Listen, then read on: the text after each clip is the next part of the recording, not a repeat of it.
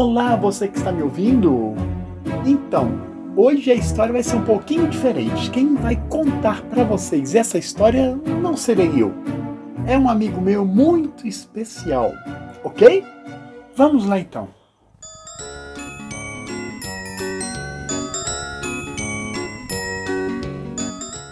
Está entrando no ar mais um Pode Contos do Pierre André.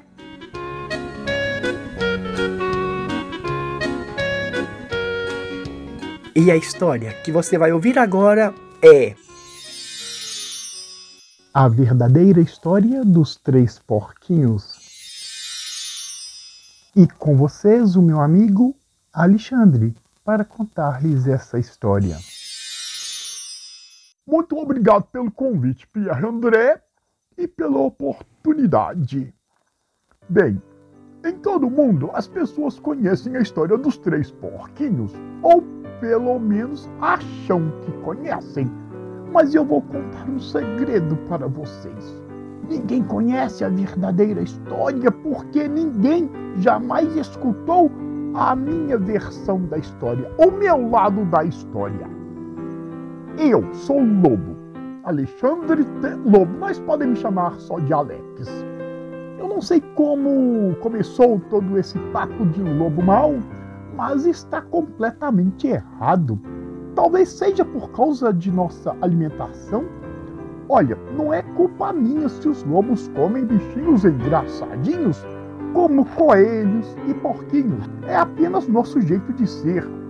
Se os cheeseburgers, por exemplo, fossem uma gracinha, todos iam achar que você é mau. Mas, como eu estava dizendo, todo esse papo de lobo mau está errado. A verdadeira história é sobre um espirro e uma xícara de açúcar. Esta é a verdadeira história. No tempo do Era uma vez, eu estava fazendo um bolo de aniversário para minha querida e amada vovozinha.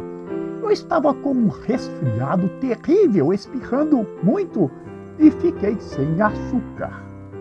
Então resolvi pedir uma xícara de açúcar emprestada para o meu vizinho. Agora, esse vizinho era um porco e não era muito inteligente também. Ele tinha construído a sua casa toda de palha. Dá para acreditar? Quero dizer, quem tem cabeça no lugar não constrói uma casa de palha. É claro que assim que bati a porta caiu. Eu não sou de ir entrando assim na casa dos outros. Então eu chamei: Porquinho! Porquinho, você está aí? Ninguém respondeu. Eu já estava a ponto de voltar para casa sem o açúcar para o bolo de aniversário da minha querida e amada vovozinha. Foi quando meu nariz começou a coçar Senti um espirro vindo, então eu inflei, bufei e, ah, ah, ah, soltei um grande espirro. Sabem o que aconteceu? Aquela maldita casa de palha desmoronou inteirinha e bem no meio de um monte de palha estava lá o primeiro porquinho, Mortinho da Silva. Ele estava em casa o tempo todo Seria um desperdício deixar um presunto em excelente estado no meio daquela palha toda. Então eu comi. Imagine o porquinho como se ele fosse um grande cheeseburger dando sopa. Como eu ainda não tinha a minha xícara de açúcar, então fui até a casa do próximo vizinho. Esse vizinho era irmão do primeiro porquinho. Ele era um pouco mais esperto, mas não muito.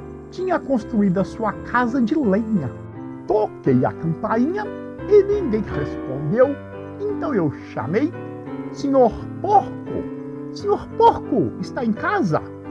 Ele gritou de volta: Vai embora, lobo, você não pode entrar. Estou fazendo a barba de minhas bochechas rechonchudas. Eu tinha acabado de pegar na maçaneta quando senti outro espirro vindo. Então eu inflei, bufei e. Ah, ah, ah! Tentei cobrir a minha boca, mas soltei um grande espirro.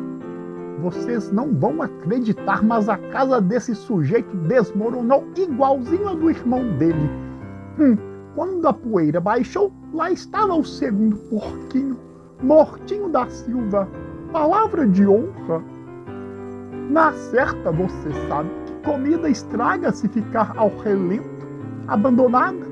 Então fiz a única coisa que tinha que fazer: jantei de novo. Era o mesmo que repetir um prato. Eu estava ficando tremendamente empaturrado. Fui então à casa do terceiro porquinho, irmão do primeiro e do segundo. Este era considerado o crânio da família. A casa dele era de tijolos. Senhor porco, senhor porco está. E sabe o que ele, aquele leitãozinho atrevido, me respondeu? Cai fora daqui, seu lobo! Não me amole mais! Depois o grosso sou eu. Ele tinha provavelmente um saco cheio de açúcar e não ia me dar nem uma xicrinha para o bolo de aniversário da minha querida e amada vovozinha. Que porco!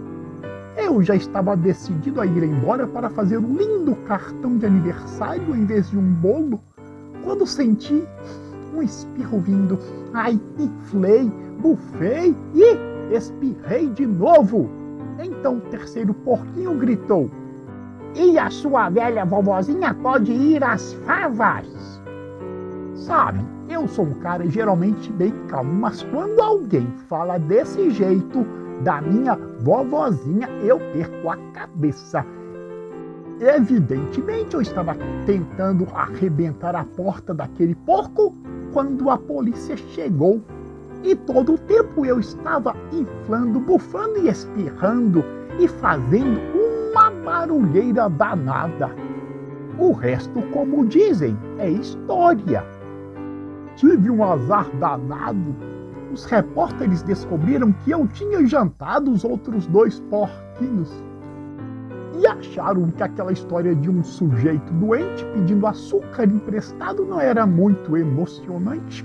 Então, enfeitaram e exageraram a história com todo aquele negócio de bufar, assoprar e derrubar sua casa e fizeram de mim o lobo mau.